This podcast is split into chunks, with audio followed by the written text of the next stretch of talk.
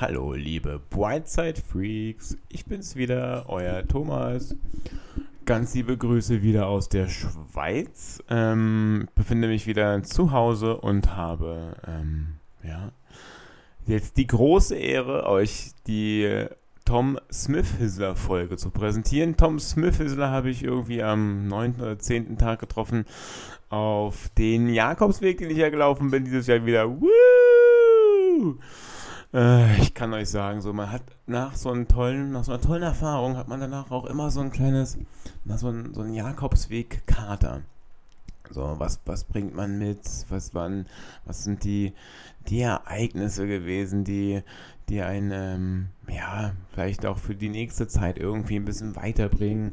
Was äh, ist von Bedeutung und was nicht? Und ähm, gerade beim Rehören ähm, dieser Folge und Bearbeiten dieser Folge ist, äh, ja, ist diese Erinnerung wieder aufgetaucht und ich hatte sehr viel Spaß gehabt und ich wünsche euch auch ganz viel Spaß. Diese Folge wird äh, präsentiert von mir, von Brightside Entertainment und äh, sie ist auf Englisch. Also, ähm, ich glaube, mein Kinderdeutsch-Englisch ist zu verstehen und das amerikanische Englisch von Tom sowieso. Ähm, unbedingt mal hören. Und ja, dann, ja, ansonsten es mir gut. Ich erfreue mich guter Gesundheit, hab ein neues Tattoo, ne? Ja, was man alles so macht. Gleich mache ich mir einen neuen Kaffee. Naja, gut, haben wir das. Viel Spaß und ab! So, Aufnahme Nummer 3. Herzlich willkommen zu der neuen Folge von Drei Gänge, der Podcast, das Camino Spezial mit äh, der Companero-Version. Mein Name ist Thomas Heder und ich befinde mich gerade in einem kleinen Dorf namens Fijak. Tag 9 ist hinter mir gebracht und es geht weiter. Ich habe ähm, einen neuen Gast bei uns, den ich äh, gerne begrüßen werde. Ähm, Ihr dürft wieder eine äh, circa halbe Stunde spannende Geschichten erwarten. Ähm, mir gegenüber sitzt Tom und wir werden uns wieder in Englisch unterhalten. Für alle, die äh, jetzt gleich mal in Englisch hören, viel Spaß damit. Für alle, die es nicht hören können, ja, dann hören wir uns dann bei der nächsten deutschen Ausgabe wieder. Okay. So, very welcome, Tom. Nice to meet you. Nice How you doing?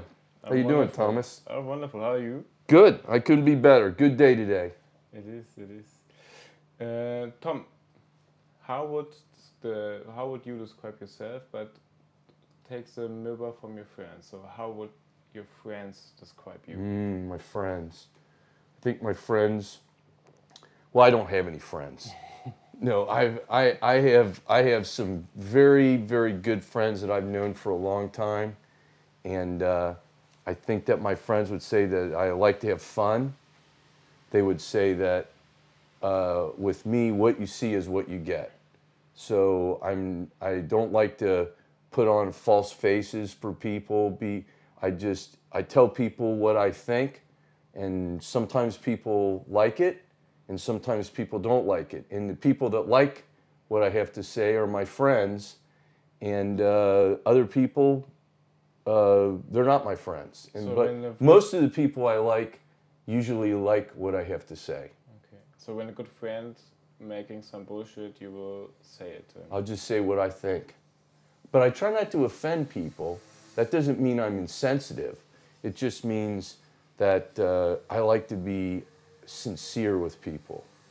And, uh, and so I think my friends would say I'm, um, I'm uh, honest, I'm uh, funny, um, I'm, a, I'm a good friend. When my friends call me and they need help, I'm always there for them. So the friends that I've had, I've had usually a long time, like 20, 30 years. So I don't think those people would stay friends with me if they thought I was, you know, I can, can I say bad words on this podcast? please, we If they thought I was full of shit, they wouldn't be my friends. Right. So you you didn't see your friends a long time because you are traveling with your son, uh, the Camino. That's right. Since how many days? Well, now let me think. It'll be about about 10, 10 or 11 days. We left on, I left Ohio to come up to pick up my son and Cle- I left my home to go up and pick up my son on, uh, what was that? Um, I think the 22nd of, uh, no, I'm, I take that back, on the um, Thursday before last, whatever date that was. Okay, so, Yeah, I can't remember the date. so not so much important. No, it was yeah, it was the eighth. It was the eighth of uh, June that I left. Okay. Yeah, however many days that is. So and you uh, are traveling together since a long time. Yeah, twelve days. Is it your first time that you are so close and so um, not lonely, but uh, so uh, together with your son? Well, you know what? That's a good question. I have four sons, and Mark is one of my twins. So my oldest son, all four of my sons were born in July. So A lot to do in July. Yeah, like, well, really, I, I had a lot of fun in October, is how it worked out, and then I paid the price in, I in was, July. I was just I was just counting back. Yeah. I was just nine months counting back. And we- my wife and I think it was because we have this hol- with this uh, holiday in America called Halloween, where you know you dress up with costumes and hand out candy to all the kids. I think maybe we dressed up in costumes for a, a few years in a row and had a good time after we handed out the candy, and then we ended up with all these children, which is a good thing. It's so uh, you have birthday in October. Yeah, that, we had fun in October, we paid the price in July, and now we've got all these kids. And so all my kids were born in July. Andrew, my oldest one, will be 33. My second one will be 32. And then Michael and Mark, and Marcus, who I'm traveling with on the Camino, will be 30. And so all the time growing up, I always tried to do something with one of my sons special. Okay. And with my other children, uh, it was always easy to do things with them. Like my oldest son is a pilot, and he likes to fly, and I was a pilot. I had my own airplane, so we would fly together in my airplane. And you know, he he learned to fly when he was only. It's true. only- When he was only 13 years old, he had his first um, lesson because my wife's brother is a pilot, and uh, her uncle, who flew in the Luftwaffe in the Second World War, um, was the first pilot in the family. And then I became a pilot, and my brother in law was a pilot, and now my son is a pilot in the Air Force. So when he was young, I had many things to do with him around flying. And my second son was uh, very interested in computers. You can give the name when you like to. Oh, my second son, my oldest son's Andrew. My second son's Tom, just like mine. And he was always interested in computers, so I could always do things with computers with him. And I like, I made my living in the uh, technology. So Tommy, we call him Tommy, and, and I always did things with computers, and we had fun. And then Mark's brother, Michael, he was an athlete. He liked to run, and I liked to run, and we did things together, hiking and camping and stuff. But Mark, when he was young, he was different. There was something different about Mark. He liked to play music, and uh, he he was he could notice things that his other brothers didn't notice, and he was just a very interesting person. And it was very difficult for me when he was little to find things to do in common with him. Okay. And uh, it's a very long story, but I know that this we don't have time to spend on all these things. But I always was looking for things to do with Mark that were special, so I had a connection with him. Did you did you also try something what didn't work? Oh yeah, many things. Oh, yeah. Oh yeah, I, I would piss him off big time. like he would get really embarrassed by his dad. Like I would try it, and he would, oh dad, you know. And I mean, I was like going and all. I mean, what can I do to have a special? Because each one of my sons, I wanted. It was important to me to have a special relationship with my sons. So, um, and I could tell stories about all my sons, but I, I love all my sons so much. They, I was. Um, I was adopted, so I was born in an orphanage, and um, uh, the first person that I ever met in my life that was uh, related to me by blood was my were my sons, and so it was just so special to me to have these four boys who were all three years, just three years apart. They were like a band of brothers, like in the military. And um, I, I, everything I ever wanted to do, I wanted to be with my sons all the time. I loved my wife, but I wanted to do things with my sons. And I could never quite connect with Mark. Like, he always jokes with us, he was in the band when he was in high school. And we would go in America, you go to the football games, and in halftime, which is in the middle of the game, the band comes out and they Yeah. play music. The Nipplegate with Janet Jackson. What's that? The Nipplegate with Janet right, right. Yeah, we had some uh, equipment fails. Yeah, just like with Janet Jackson. Although I don't quite remember that one, but but uh, we so we would come, and we were like the only parents who we would just come for the first half of the football game. We would watch the band, and then we would go home and watch movies and just we're getting the hell out of there. And Mark would say, "Where are my parents?" And so he would tease me like we didn't stay for the whole game and you know and i remember when he was really little he was only eight years old i took him uh, just him and me on a vacation in new mexico and we went up skiing in taos and mark didn't really know how to ski and we took the ski lift to the top of this He's eight. How he he was can? eight yeah what was i thinking i was a horrible father and i took i took him to the top of this mountain and i remember On, on the top of the black on the black it was the steepest. Um, I didn't know this when I went there, but You I went there kill- because, Do you wanted to kill Mark when he well, I, you know, I, I suppose subconsciously I was trying to kill him because I didn't think I had enough money to send him to college. So I thought, well, if I can just throw him off the side of this mountain, maybe I won't have to pay for his Have college. a special vacation Yeah. Mark, just uh, ski over there. There's, I know it looks like a cliff, but it's an optical illusion.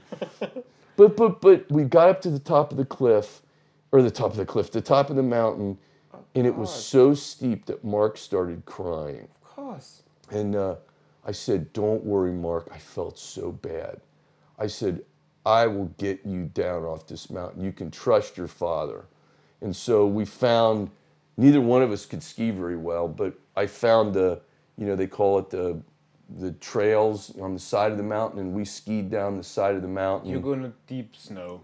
No, it wasn't deep there. It wasn't deep at that time. There wasn't fresh powder. But we got down the hill and we ended up skiing like three times, and that was enough. And we had a very nice time. And then we went to Santa Fe, and there were Indians in Santa Fe. How many years after this uh, thing, y- Mark didn't talk to you? Yeah, he, we didn't talk for years. yeah, in fact, he learned an entirely different language before I talked to him again. Is it, is it, is it something special when you are now here again on this Camino? Yeah. Comparing to other vacations? Because Yes. You are now in a quite different area. Yeah. So Yeah. How would you? Well, let me let me just say that turn the page from that trip, and you know, in 28 in 2019, I wanted to come to Europe and go uh, uh, to the Normandy beaches for the 75th anniversary of D-Day, Yes. and Mark agreed to go with me. And I had a wonderful, wonderful time with him. I didn't understand that Mark could speak French as well as he could. And we had a good time, but it was just one week He's so good in French. so good in French. And I wanted to come back with him and have another vacation with him in Europe. And he was busy with work, and I was still working. And then I retired. I stopped working in just this past December, December of 2022. And I said, Man, Mark, I'd really like to take a vacation with you. I'd really like to do something special with you now that I'm not working. And he, you know, he said, Dad, I'm very busy at work. I don't, you know, and now my sons are older, so they're starting to have children. They're getting married. Now it's, I'm the one who has all the time. Like when they were little, they had all the time, and I was busy. And now they're busy, and I'm got all the time.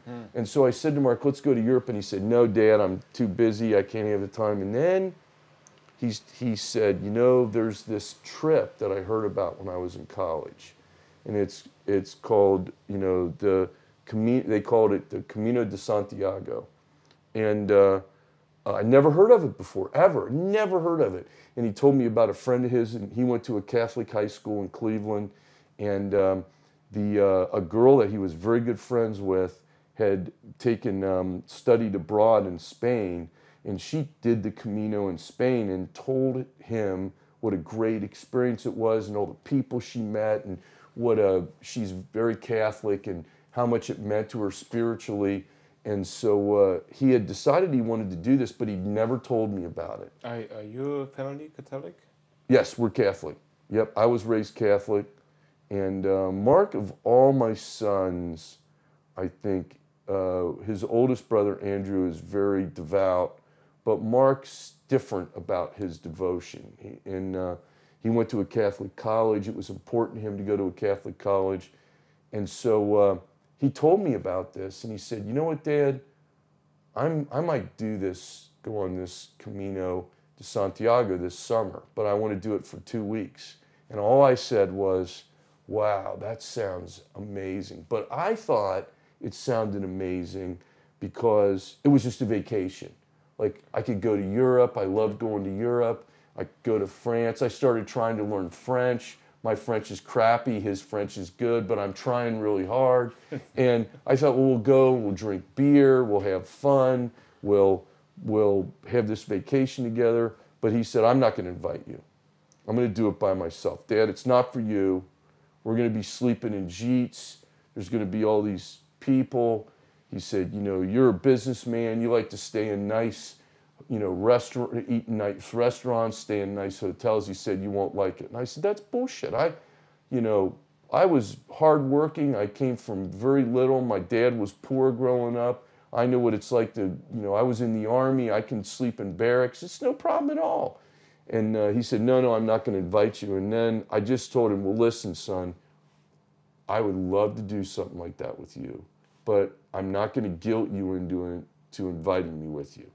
You know, maybe someday I'll be dead and you'll wish you had invited me to go with you. I tried to give him a guilty conscience. yeah, and then I joked. I said, "I'm just kidding," uh, and uh, and then, uh, but I said, "I hope you have a good time," and uh, you know, but if you want to invite me, I'd be happy to go with you. Oh, wow. And like maybe two weeks later, my phone rings. He said, "Dad, I've been thinking about it." would you, would you like to go with me? I said, yes. Oh. I said, I would absolutely. He goes, we'll start in Le Puy. I'm like, oh man, we're going to start in France. I, w- I definitely want to start in France. And then I started getting really interesting. And he said, I have two conditions. Yes. You have two conditions. One, okay. this was in January that he told me I could go. He yeah. said, I won't talk to you about it until May because he knows his dad, because he knows I'll get so excited about it, I want to talk about it every day. so he said, I'm not going to talk to you about it until May 1st. Okay. And where you put all your excitement? Yeah, I, so I was there every night. I was so excited, and I'm like, I'm texting him.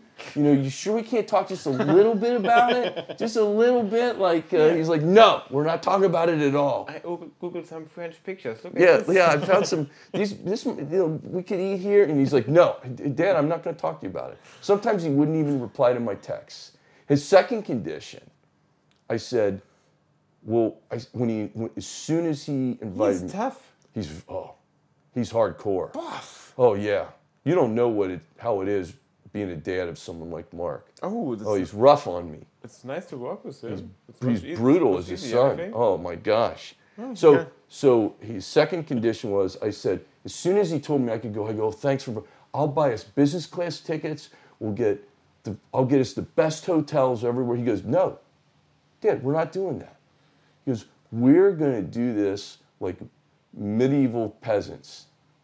I said, Well, I'm pretty sure medieval peasants didn't fly Air France to go from America to Europe. No, but they, they take US Airlines. They took US Airlines, yeah, that's right.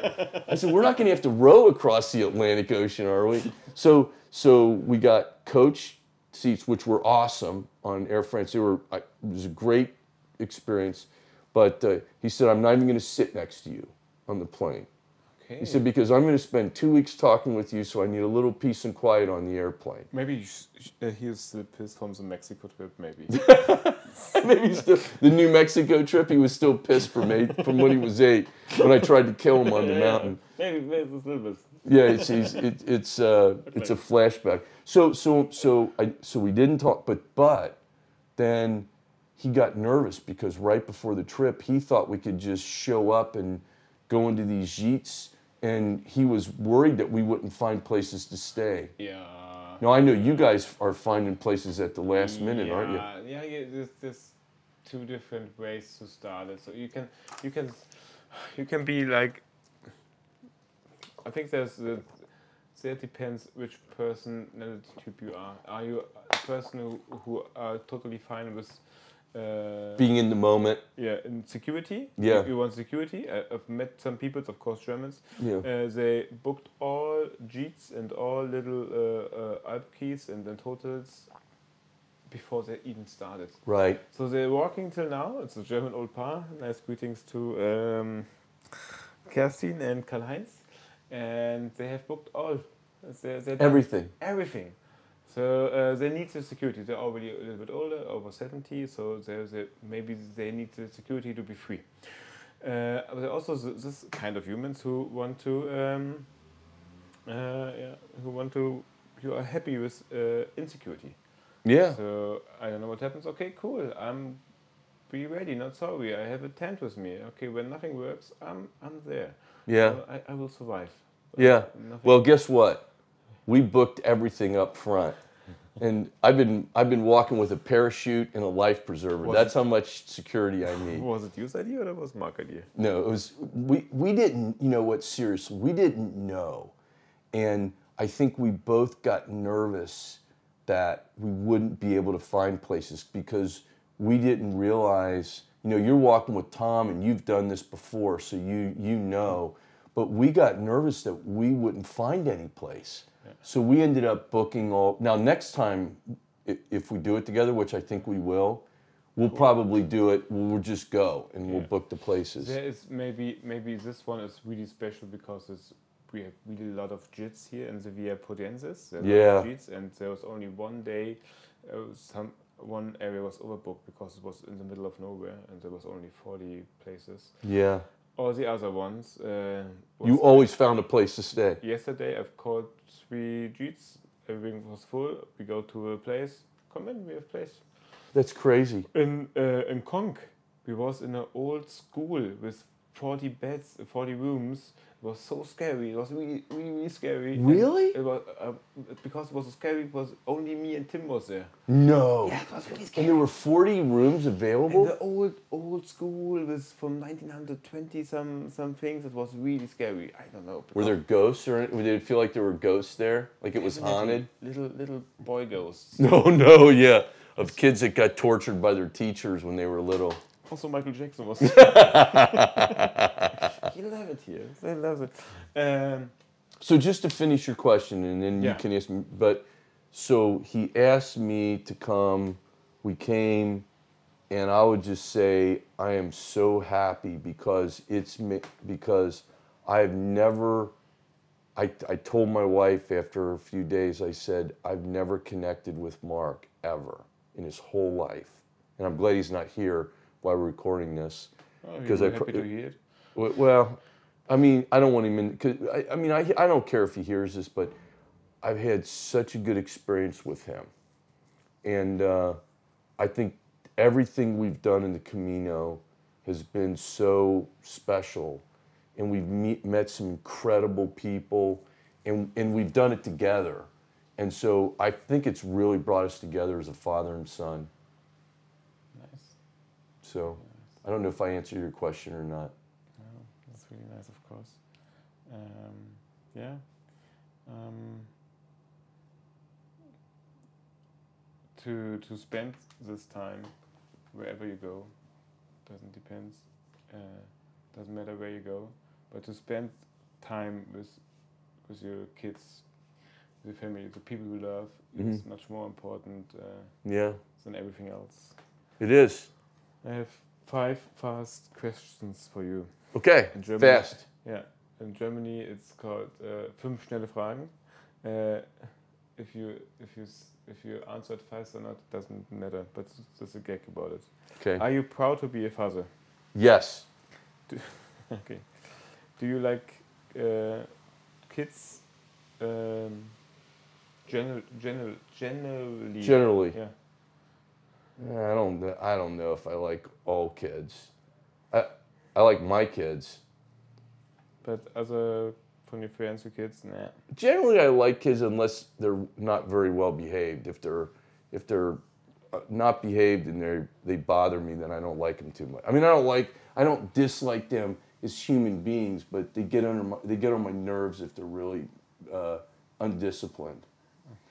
And I don't mean like they have to sit around and you know be like uh, uh, like you know like soldiers. I just mean if kids are running around a restaurant when I'm trying to have a beer and they're yelling and screaming, I'm like, I'm probably not going to like those kids. Mostly it's probably I don't like the parents. Oh, is this, uh, did, did you have to say your friends? Did your friends have kids? Yeah. So what's the talk? You know, I actually had a little bit of a falling out with one of my friends because he had a son that was really misbehaved. And every time we would go out together and I would take my sons and he would take his son, his kid would just do these crazy things like start running around and make a fool out of himself. And my kids would look at me and go, Dad, we gotta get we gotta get rid of this kid. And uh, uh, and then for like 10 years I never talked to that guy Oh. because I liked him, but you know, I had to wait for his kid to grow up. And then his kid grew up and turned out to be a really nice guy. And I liked him. I went to his wedding and everything, but for like 10 years I never saw him because when he was a kid he was a little shithead. Okay, he was like, is it Usain Bolt? I hope my friend doesn't hear this Is, podcast. the kid is Usain Bolt is also still one. Yeah, Usain Bolt. Maybe he was a fast runner. We went to a boat show, and he got in a he got in a dinghy at the boat show and just started like in a display with all these people and rocking the boat back and forth. And my kids at first thought it was fun, and then all of a sudden, one of my kids was gone out of the boat, and then my second kid was gone out of the boat, and then it was just this one little kid just going ah, just rocking the boat, and all the adults were looking, and my kids came up to me and went, "Dad, we need to leave. Because this kid's a problem." We gave this kids drugs. Yeah, we gave him drugs. We have to So- go. Anyway, I like little kids. I just don't like them if they're not behaved. Was it your plan to be a father? Yes, Because it's definitely yes. absolutely. Um, okay, that's hard to translate, but I try to. Um, when do you say that your kids have a better, a better uh, childhood than you had it? Is it give you luck, or do you mean it as a guilty? Boy, that I know what you mean. That's a good question. Do I have to answer that fast? yes, please. Um, I think you can take your time. I think I think they had as I think I tried to make their childhood as good as my childhood, but in a different way than than I was I had and, and just to say it quick, I had my dad was grew up poor in the American Depression. He was in the Second World War, and so he was that generation of guys. So my dad didn't gave me everything I needed, and I had um, all the material things that I needed in life, and I had a great childhood, and I had two parents that loved me, but I never felt like I got as much attention from my father as I really wanted to. He was always busy working, and I craved my father's attention. So when my but my dad was a really cool guy and he was a great dad for me. He was the perfect dad for me. And so with my kids they also had all the material things that they needed but i always wanted to spend as much time with my kids as i could. But i'm not sure that my kids wanted to spend as much time with me as I wanted to spend with them. So I wanted my dad's attention, and he was always busy, and I wanted to do stuff with my kids, and they were like, you know what, Dad, that's okay. Well, you know, uh, so it's it was just different. But does that make sense? Yeah, I, I, think I feel. I think I think they had a as as good a childhood as I had, but different in some ways. So I hope that your kids will have time for you the next days. You have a lot of time. I, I, I hope we have four more days with Mark. And uh, we're going to go to spend all day tomorrow in Figeac and walk around. And, um, and then we're going to go to Paris and spend a couple days. And if we can get out of this thing and Mark doesn't kill me or, you know, we don't have a big argument, I'll say it's been a great success. And I, I think the Camino has been one of the greatest experiences of my entire life. The people that I have met on this, you know, I'm 62 years old. I've had a lot of experiences. I've been in business for 40 years. I've met all kinds of people. But the people that I've met on this Camino have been real, genuine people. Like, really, people who are really profoundly and deeply filled with the Spirit of God. People like you that are just very good people and that are sincerely interested in other people, and people like Tim, just these genuinely good people. And it's very hard to be around people like that and not feel good. you know, I mean, you can't be around all these good people and go, you know, at the end of the, the day, like when you're working, It's possible, by the way. Like, it's possible. I, saw, I, saw, I saw some. I saw- I, I- did you really see some of those people that did you see did you see anybody that really you felt like yeah I really don't want to talk to that person What what makes it easier when you um of course on the Camino everyone have have a reason why he is doing it. That's- why why she's doing it. There's always a reason. Maybe they, they like to walk. Maybe it's a good experience they already made. Maybe it's uh, they've heard about it and they know that's that's good for decision making, lifetime decision makings, uh, or after a really bad situation. Um, heard about one guy who was quite younger than me in the 20s and he woke up and her, his girlfriend was dead. Overdoses from drugs, whatever. And he's from Australia and he, he just came here and take a walk. He, there are so many reasons to, to, to came here.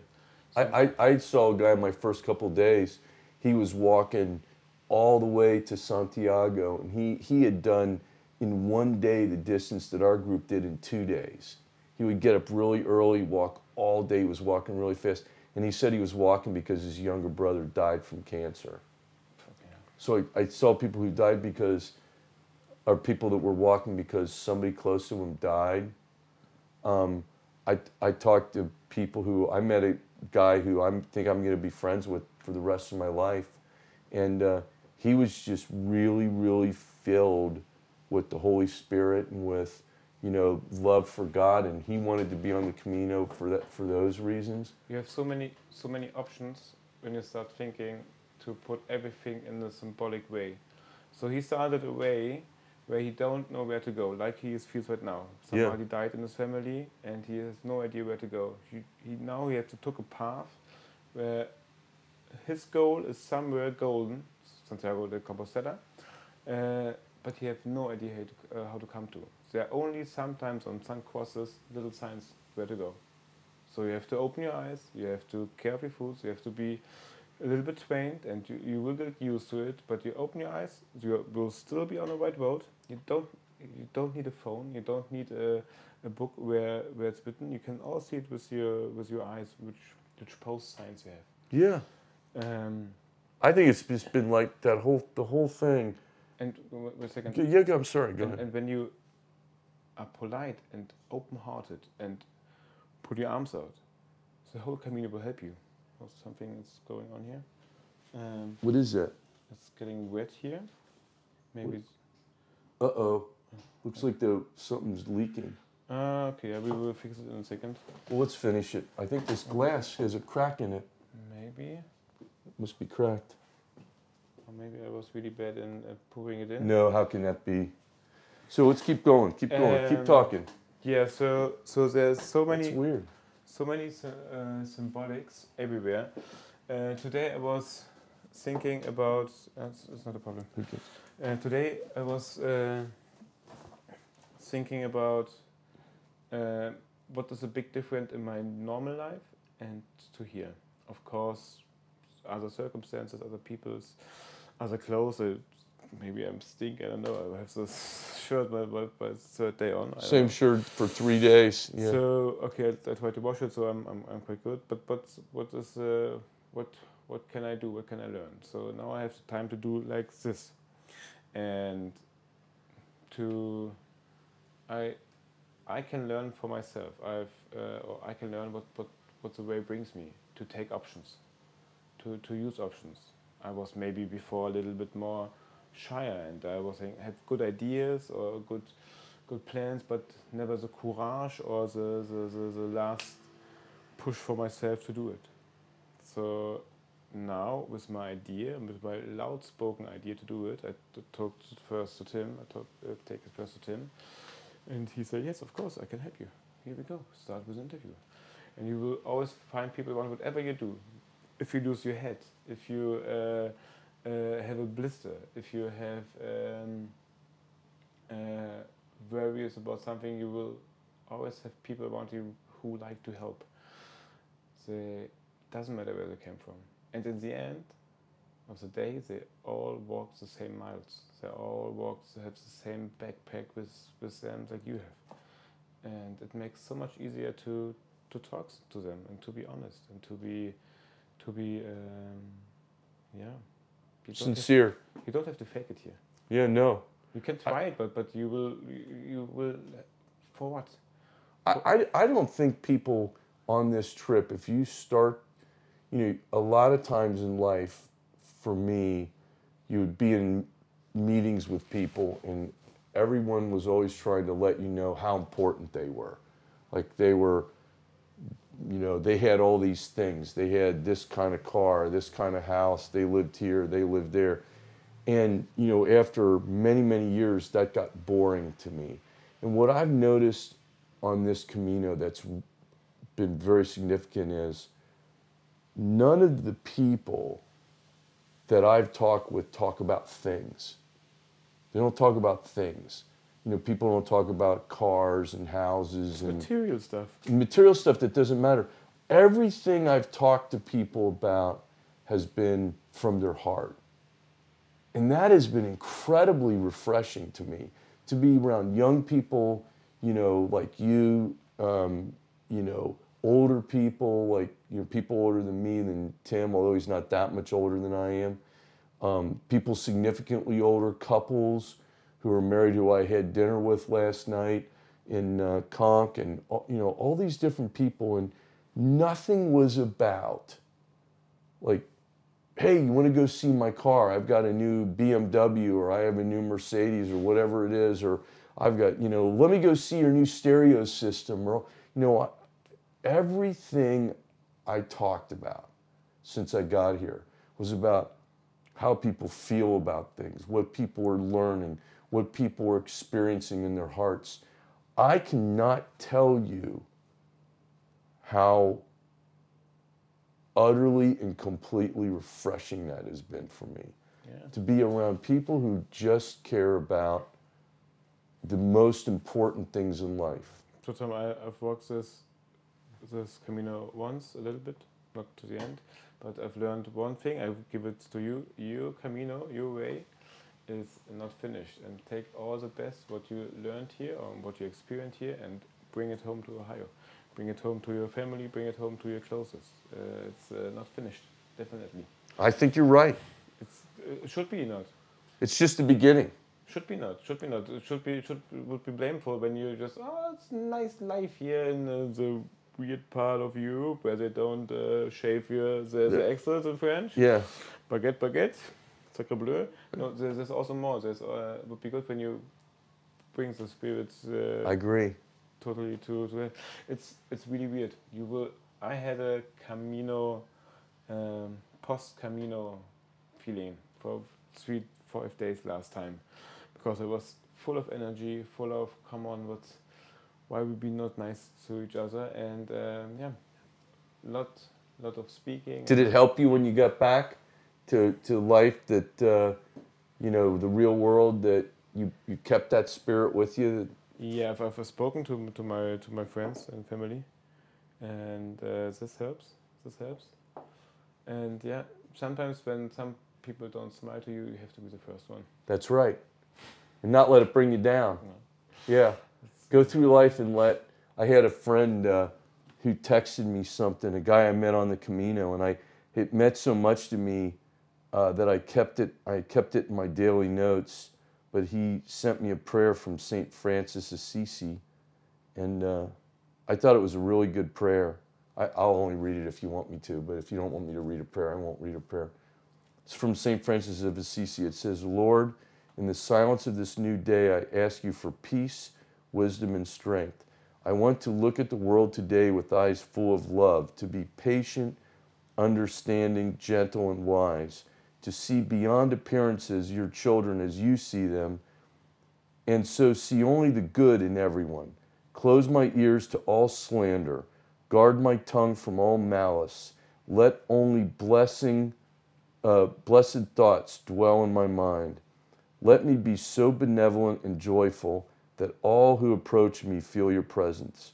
Clothe me with your beauty, Lord, and may I reveal you throughout the day. St. Francis of Assisi. And I thought, every morning I'm going to get up and I'm going to read this prayer. Can I give you a hug? Yeah, definitely. Oh my. It was good, man. It was a good, good interview. Thank you very much. You're so. Hope you didn't urinate all over the floor. What the hell is that? I just people in this. You didn't have to be so nervous. I was, I was so overwhelmed. let me get a towel. All right. I think it's that cup.